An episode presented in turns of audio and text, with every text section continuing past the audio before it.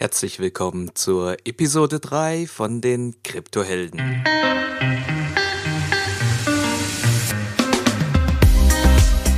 Diese Episode ist ein Zusammenschnitt aus den Gesprächen zwischen Ono und mir zum Thema Blockchain. Es begrüßen dich deine Gastgeber Ono Akpolat und Hung Tio. Kryptowährungen, Bitcoin, Blockchain. Diese Begriffe sind allgegenwärtig. Außer du lebst auf dem Mond.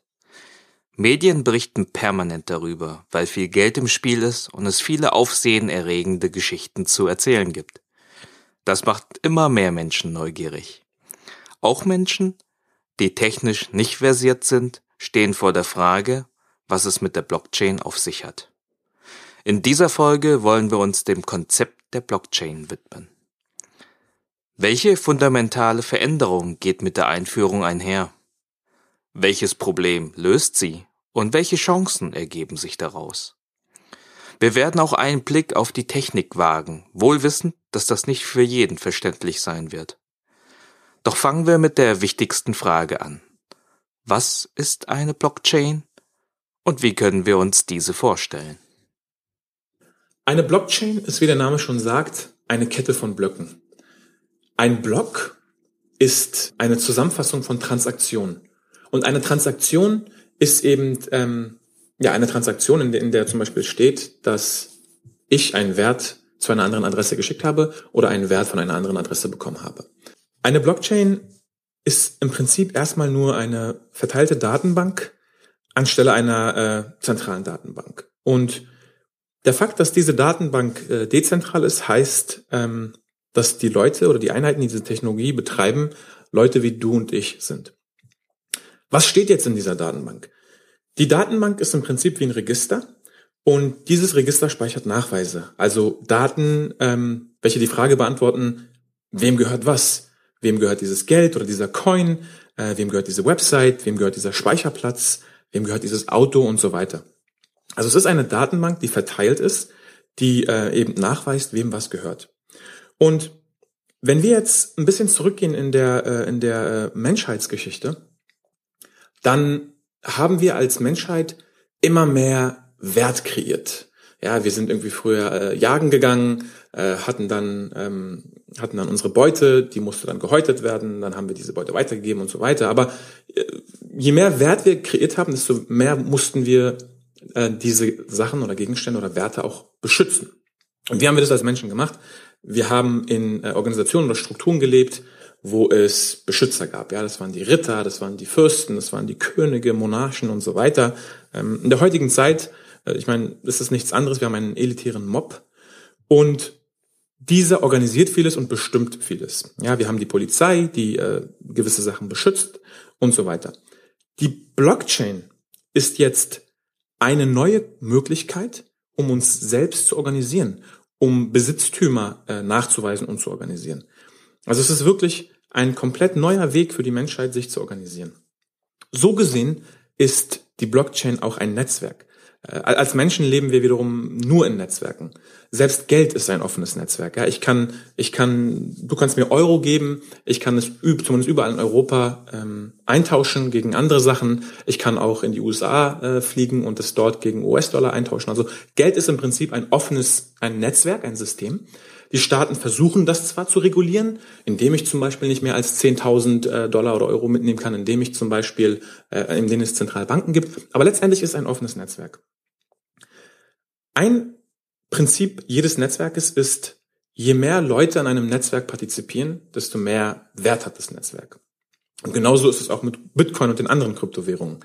Je mehr Leute an Bitcoin und anderen Kryptowährungen partizipieren und daran glauben und diesem Netzwerk vertrauen, desto mehr wird der Wert dieser Währung steigen. Wir können also, um zusammenzufassen, auf ganz neue Wege kooperieren, die es vorher nicht gab. Anstelle äh, von Informationen zu organisieren und zu verschicken, verschicken und organisieren wir jetzt Werte. Und Werte sind natürlich wesentlich signifikanter als Informationen.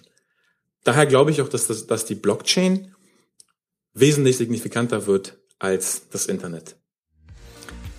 Trocken formuliert ist die Blockchain nichts weiteres als ein Accounting-Hauptbuch mit Transaktionen, welche auf einer verteilten Datenbank gespeichert werden. Das hört sich erstmal nicht wirklich nach einer Revolution an. Ich glaube, wir müssen hier tiefer graben. Schauen wir uns den heutigen Zahlungsverkehr an. Um einem nicht bekannten Menschen auf der anderen Seite der Weltkugel Geld zu überweisen, nutzen wir heute Banken. Wir besitzen Konten bei einer Bank unserer Wahl, die darüber Buch führt. Ohne es wirklich zu hinterfragen, vertrauen wir der Bank und deren Umfeld, dass erstens unsere Werte sicher aufbewahrt sind und zweitens Transaktionen ausgeführt werden, indem in den jeweiligen Hauptbüchern der unterschiedlichen Banken dokumentiert wird, wo Geld aus und eingeht. Wir vertrauen Banken die Aufgabe als Intermediär an, um Werte von A nach B schieben zu können. Dieses Prinzip wird fundamental durch die Blockchain erschüttert. Sie löst das zentrale Hauptbuch ab und bietet trotzdem eine sichere Plattform für den Austausch von Werten, ohne dass dabei jemandem vertraut werden muss. Um die fundamentale Veränderung hier zu verstehen, müssen wir uns zwei wichtige Eigenschaften der Blockchain anschauen. Trustless und Permissionless. Also diese beiden Kernkonzepte, ähm, zum einen permissionless und zum anderen trustless, auf diese beiden Punkte möchte ich nochmal eingehen. Ein permissionless Network, also ein, ein offenes Netzwerk, ähm, steht gegenüber einem geschlossenen Netzwerk. Bei einem geschlossenen Netzwerk ähm, gibt es eben Parteien, die sagen, du darfst partizipieren und du nicht. Es ist wie so ein exklusiver Club. Und ein offenes Netzwerk ist eben ein Netzwerk, bei dem jeder, jeder partizipieren darf. Ich glaube, das offensichtlichste Beispiel ist das Internet. Das Internet ist ein offenes Netzwerk, bei dem jeder, egal wo auf der Welt, einfach eine Website oder einen Blog erstellen konnte oder irgendeine Applikation. Äh, Leute das benutzt haben, die Leute auf einmal angefangen haben, damit äh, davon zu leben, weil sie äh, damit Geld verdient haben. Und das wäre halt in einem geschlossenen Netzwerk oder oder auch früher niemals möglich gewesen. Ja, also die Power eines offenen Netzwerkes ist einfach ähm, wesentlich höher als ähm, zu, zumindest die Innovationskraft, die daraus kommt ist wesentlich höher als ein geschlossenes Netzwerk. Das heißt, der Fakt, wenn wir jetzt das auf Werte anwenden, und ja, der erste Anwendungsfall ist eben Geld, ist, dass wenn wir jetzt ein offenes, ein noch offeneres Geldsystem haben, bei dem jeder partizipieren kann, die Innovationskraft aus diesem System wird einfach wesentlich höher sein als bei einem zwar recht offen, aber dennoch etwas kontrollierterem ähm, geschlossenen System mit Banken und, und Staaten. Und der zweite Punkt, Trustless ist eben, wir müssen auch, wir haben vorhin gesprochen von ähm, Besitztümern, Eigentümern und dass wir diese äh, beschützt haben und dass wir eben Leute hatten, die diese für uns beschützt haben. Das ist zwar berechtigt und das wird es auch immer geben, weil nicht jeder möchte seine Sachen selber beschützen. Dennoch müssen wir diesem Beschützer vertrauen. Ja, wir müssen dem König vertrauen, wir müssen dem Staat vertrauen, wir müssen der Bank vertrauen. Bei diesem System müssen wir niemandem vertrauen. Daher trustless. Das Vertrauen wird eben durch das Protokoll geschaffen. Und das Protokoll genießt unser Vertrauen, das offen zugänglich ist und da ist einfach ein Set von Regeln definiert, mit dem wir übereinstimmen. Anstelle einem Intermediär zu vertrauen, vertraue ich der Blockchain und somit einem offen zugänglichen Protokoll. Ein Protokoll ist nichts weiteres als Programmiercode, der vereinfacht gesagt definiert, wenn A passiert, dann tue B. Eine Bank funktioniert ähnlich. Es gibt interne Prozesse und darauf aufbauende Systeme, die vorgeben, wie etwas auszuführen ist. Der Unterschied ist nur, dass der Programmiercode des Protokolls offen einsehbar ist, die Ausführung nicht durch Institutionen verhindert werden kann und jeder daran teilnehmen kann. Die Spielregeln im Netzwerk sind durch den Code vorgegeben. Jeder Teilnehmer in diesem Netzwerk unterliegt diesen Regeln. Jeder Teilnehmer im Netzwerk besitzt eine Kopie des Hauptbuches. Anstelle einer zentralen Kontrolleinheit trägt jedoch jeder Teilnehmer im Netzwerk dazu bei, die Integrität der Informationen sicherzustellen. Dabei muss ich weder wissen, wer daran teilnimmt, noch den einzelnen Teilnehmern vertrauen. Das Protokoll sorgt dafür, dass sich das komplette Netzwerk jederzeit darüber einig ist, was in diesem dezentralen Hauptbuch steht. Es gilt, die Mehrheit hat immer recht und was ins Hauptbuch aufgenommen wurde, kann nicht mehr verändert werden. Es wird Zeit, die Spielregeln zu verstehen. Code is Law. Das heißt, was im Code steht, ist Gesetz. Der Code wird von den Entwicklern gemacht. Das heißt, die Entwickler sind die Regierung, die die Gesetze machen. Die Miner sind die Polizei der Blockchain und sind jetzt dafür verantwortlich, dass die Gesetze eingehalten werden. Äh, man kann darüber auch so denken. Ähm, eine Gesellschaft gibt den Menschen Geld, damit sie etwas schaffen, was die Gesellschaft braucht. Die Blockchain gibt den Menschen Geld oder Coins, damit sie etwas ähm, zur Verfügung stellen, was das Netzwerk braucht. Und eine Sache, die das Netzwerk braucht, um sicherzustellen, dass die Regeln eingehalten werden, ist Rechenleistung. Die Rechenleistung wird dafür verwendet, um einen, einen Zustand der Wahrheit zu schaffen. Denn wenn ich jetzt diesem Protokoll vertraue und sage, das Protok in dem Protokoll steht, wie viel Coins ich habe, welches Auto mir gehört, welches Grundstück mir gehört und so weiter, dann muss sichergestellt werden, dass das, was in dieser Blockchain steht, der Wahrheit entspricht. Das ist ein, eines der wichtigsten Punkte überhaupt. Und wie gesagt, die Miner sind die Polizei und die Miner stellen durch Rechenleistung eben sicher, dass das, was da steht, nicht kompromittiert werden kann, nicht gefälscht werden kann, sondern der Wahrheit entspricht. Wenn Programmierer die Regierung sind und die Regeln in Form von Code definieren, dann führen Miner aus und kontrollieren die Einhaltung dieser Regeln. Das Mining ist also ein Prozess, bei dem Rechenleistung zur Transaktionsverarbeitung, Absicherung und Synchronisierung aller Nutzer im Netzwerk zur Verfügung gestellt wird. Das Mining ist eine Art dezentrales Rechenzentrum mit Minern aus der ganzen Welt. Dieser Prozess wird analog zum Goldschürfen-Mining genannt. Anders als beim Goldschürfen gibt es beim Mining eine Belohnung in Form der jeweiligen Kryptowährung. Das führt uns zur nächsten Frage. Was passiert beim Mining genau? Das Mining ist die Abbildung oder die Implementierung der Knappheit durch das Lösen eines sogenannten Puzzles. Wir haben jetzt mehrfach erwähnt gehabt, dass äh, Bitcoin und die Blockchain eine Implementierung der digitalen Knappheit ist. Und diese Knappheit ist eben wichtig, damit wir ähm, nicht einfach unendlich schnell und, und beliebig viel von Bitcoin erzeugen können, denn sonst würde es eine Hyperinflation geben und keiner würde diesem System mehr vertrauen. Und wie funktioniert das jetzt? Es gibt ähm, die sogenannten Blocks und die, ein Block fasst verschiedene Transaktionen zusammen. Transaktionen können sein, ich schicke dir ein Bitcoin, du schickst mir einen halben Bitcoin oder wie auch immer. Und diese Transaktionen überall auf der Welt werden eben durchgeführt von Menschen und werden an das Netzwerk weitergegeben.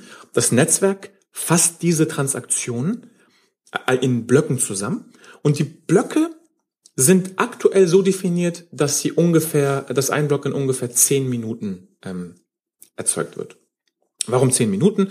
Das ist einfach ähm, festgelegt im Protokoll, dass die Schwierigkeit diese Blöcke, äh, diese Puzzle zu lösen, so sein muss, dass es ungefähr zehn Minuten dauert, damit eben in ähm, zwei, drei, vier, fünf, zwanzig Jahren entsprechend so viele Bitcoin erzeugt werden. Denn wenn diese Puzzle zu einfach wären und diese Blöcke in zehn Sekunden geschaffen äh, würden, dann würde es natürlich viel mehr Bitcoin geben und diese 21 Millionen würden viel schneller erreicht werden. Das, warum das so schwer, schwer ist. Und wie funktioniert das jetzt genau? Ähm, diese, diese Blöcke, die zusammengefasst, diese Transaktion zusammenfassen, muss man sich so vorstellen wie ein Puzzle. Und da gibt es eben ein ähm, Feld, was fehlt. Und das ist die äh, sogenannte Nonce. Und im Prinzip kann man sich das so vorstellen wie jeder Miner kriegt ein Puzzle. Und der, keiner weiß, wie es zusammengesetzt wird, weil es ein unheimlich schwieriges Puzzle ist.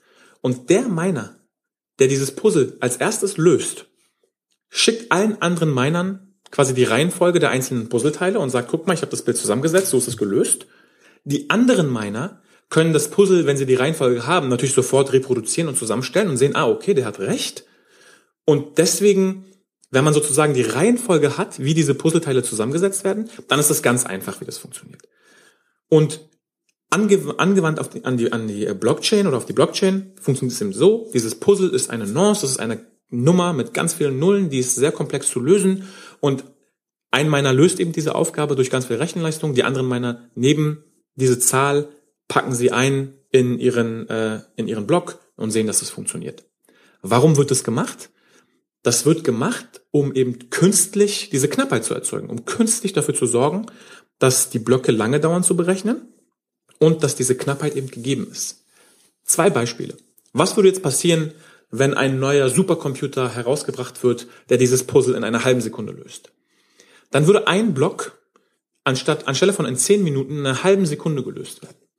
Was das Protokoll macht, ist es aber so schlau, dass es den nächsten Block, dass es die sogenannte Difficulty für den nächsten Block eben anpasst, dass die neue Zahl, die zu berechnen ist, jetzt viel, viel schwieriger ist und eben wieder zehn Minuten dauert. Ja, Das heißt, das Puzzleteil, was jetzt an die Miner gegeben wird, hat jetzt nicht mehr 10.000 Teile, sondern zwei Millionen Teile. Das heißt, es ist viel, viel schwieriger jetzt, ähm, das Puzzle zu lösen, damit diese digitale Knappheit, die ja wirklich wichtig ist, sichergestellt ist. Was ganz praktisch passieren würde, ist, dass alle anderen Miner äh, wahrscheinlich pleite gehen würden, weil ihre Rechenleistung nicht mehr ausreicht, wenn dieser neue Player in den Markt kommt. Ja, daher gibt's auch dieses ständige Wettrennen von äh, den sogenannten ähm, ASIC-Minern, also applikationsspezifischen Minern, die immer besser, schneller werden, damit eben diese Leute ähm, das Puzzle schneller lösen und entsprechend mehr bekommen. So, was passiert jetzt beim Lösen dieses Puzzles? Beim Lösen dieses Puzzles passieren zwei Sachen für die Miner. Zum einen, bei jedem Block werden neue Bitcoin generiert. Ja, der, der, der erste, der Genesis-Block, hatte äh, 50 Bitcoin. Jetzt sind es entsprechend weniger. Und die Transaktionsgebühren, die jeder, ähm, der im Netzwerk eine Transaktion machen will, zur Verfügung stellt, werden eben auch aufgeteilt. Das heißt, diese beiden Punkte sind das sozusagen Einkommen der Miner. Ganz praktisch ähm, ist es heute so, dass ein Miner alleine gar nicht mehr kaum noch meinen kann, weil die Wahrscheinlichkeit, dass er einen Block löst, ist sehr gering. Und deswegen gibt es die sogenannten Mining Pools. Die Mining Pools sind quasi ein Zusammenschluss von Minern, die dafür sorgen, dass das Einkommen der Miner etwas mehr predictable, also etwas vorhersehbarer, etwas planbarer sind, weil ich als Miner schicke dem Pool einfach meine Rechenleistung, der Rechenleistung kriegt die, äh, der, der, Rechen, der Pool kriegt die Rechenleistung von Hunderten oder Tausenden von Minern, hat eine extrem große Rechenleistung und wird daher viele Blöcke lösen. Und anteilig von meiner Rechenleistung kriege ich dann eben die Coins. Bei Bitcoin wird der sogenannte SHA-256-Algorithmus verwendet. Und dieser Algorithmus ist eben ein kryptografischer Algorithmus, der, egal welchem Input man ihm gibt, der immer ein 256-Bit-Output generiert. Das heißt, egal ob ich diesem Algorithmus ein Wort gebe oder ein halbes Buch, es wird immer ähm, ein Hash generiert, der 256 Bit hat. Es ist eine One-Way-Encryption, also eine Einweg-Verschlüsselung. das heißt, es gibt keine Möglichkeit, das rückwärts zu entschlüsseln. Warum ist das wichtig? Das ist wichtig, denn wenn ich das rückwärts entschlüsseln könnte, dann könnte der Miner einfach das, den Hash nehmen und einfach sagen, ich entschlüssel das rückwärts und habe die Lösung. Dadurch, dass es Einweg ist, muss eben wirklich probiert werden. Diese Miner probieren in einer Sekunde Tausende oder wahrscheinlich Hunderttausende von Lösungen als Input in diesen in diese ähm, Verschlüsselung und es kommen verschiedene Hashes dabei raus. Und nur wenn der Hash, der dabei rauskommt, identisch mit dem Hash ist in dem Block, ist das Puzzleteil gelöst. Also so funktioniert es quasi technisch. Das Interessante dabei ist, man könnte jetzt einen ähm, Satz nehmen und nur ein einziges Zeichen in diesem Satz verändern. Und das würde den kompletten Hash verändern. Der Hash, der rauskommt ähm, bei einem Satz, wo das Zeichen, wo ein Zeichen verdreht ist, sieht komplett anders aus als der Hash bei dem ähm, Satz, wo das Zeichen nicht verdreht ist. Ja, das heißt, es gibt auch hier keine Möglichkeit, das irgendwie einfacher zu machen. Warum ist dieser Aspekt wichtig? Der ist wichtig, weil die Blockchain, ja, und deswegen kommen wir jetzt zum Kern, warum das ganze Blockchain heißt, ist quasi eine Verkettung von Blöcken.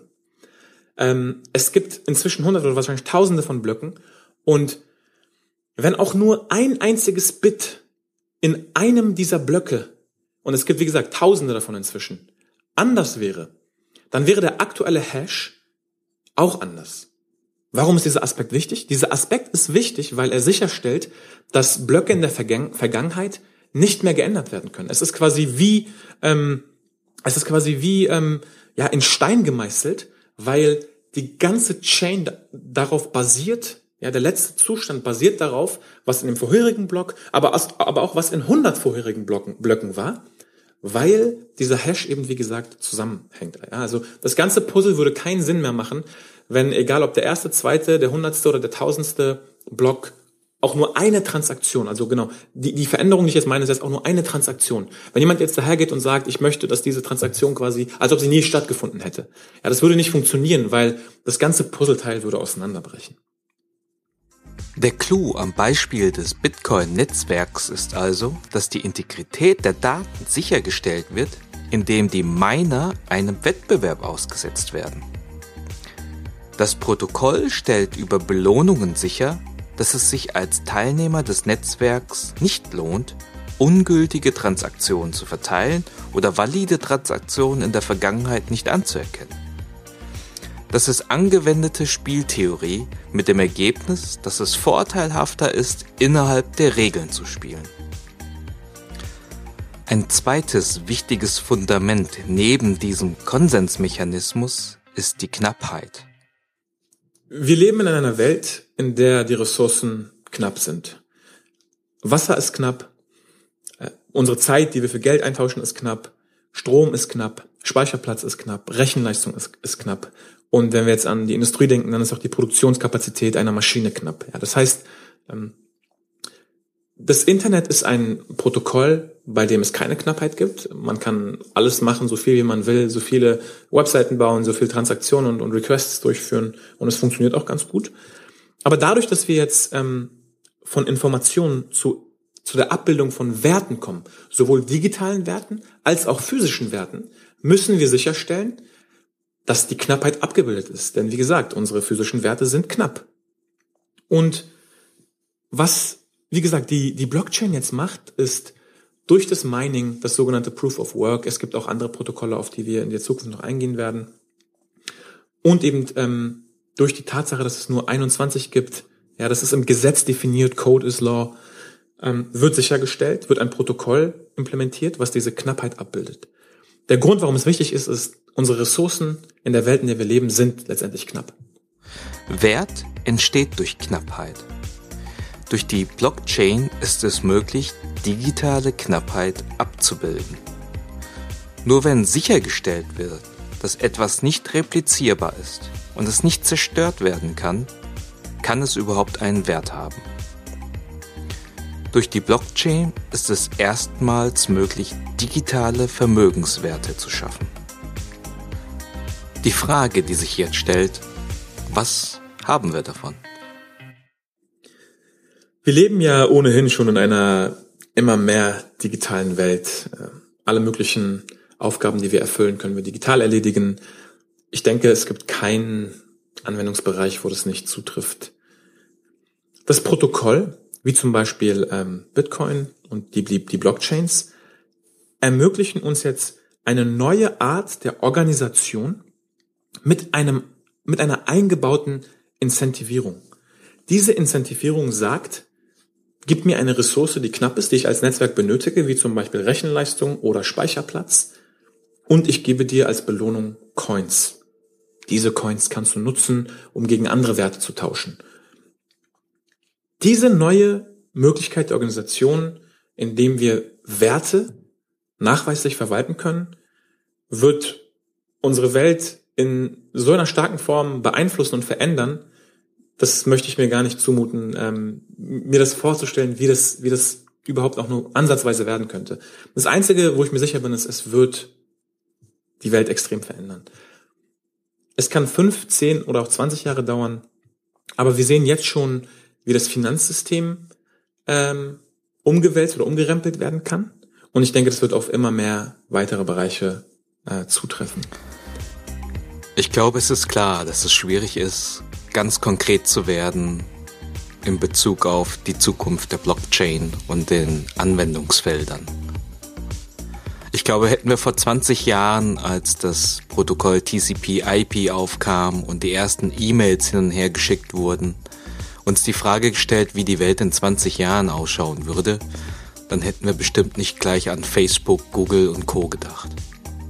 Aktuell sehen wir die erste App auf der Blockchain, den Zahlungsverkehr. Und wir werden dort die Möglichkeiten sehen, die die Blockchain für uns eröffnet. Aus den vielen Gesprächen mit Onur ist mir eins klar geworden. Auch wenn keiner von uns die Zukunft voraussagen kann, die Wahrscheinlichkeit ist hoch, dass mit dem Blockchain-Konzept eine fundamentale Veränderung ansteht. Vom Internet der Informationen bewegen wir uns zu einem Internet der Werte. Für den Abschluss dieser Folge habe ich Ono gebeten, die wichtigsten Botschaften nochmal auf den Punkt zu bringen. Eine Blockchain ist eine verteilte Datenbank, in der Nachweise von Leuten wie du und ich verwaltet werden. Miner stellen sicher, dass die Zustände in dieser Datenbank der Wahrheit entsprechen. Die Blockchains sind Netzwerke, die offen sind. Offene Netzwerke haben eine Innovationskraft, die um ein Vielfaches höher sind als geschlossene Netzwerke. Das Protokoll stellt sicher, dass es eine, dass eine digitale Knappheit abgebildet wird. Diese Knappheit passt viel besser auf Werte in unserer reellen Welt als unendliche Ressourcen. Bitcoin ist nicht Geld. Bitcoin ist kein System von Währungen. Es ist keine Firma, es ist kein Produkt, es ist auch kein Service. Bitcoin und die Währung ist lediglich die erste Applikation. Es geht um das Konzept der Dezentralisierung angewandt auf die Organisation und Kommunikation von Menschen. Es ist eine Plattform von Vertrauen. Die Essenz von Bitcoin ist die Fähigkeit, in dezentraler Manier zu operieren, ohne jemandem vertrauen zu müssen. Bitcoin revolutioniert Vertrauen. Und jetzt das passende Zitat zur heutigen Folge. Es ist nicht die stärkste Spezie, die überlebt. Auch nicht die intelligenteste. Es ist diejenige, die sich am ehesten dem Wandel anpassen kann.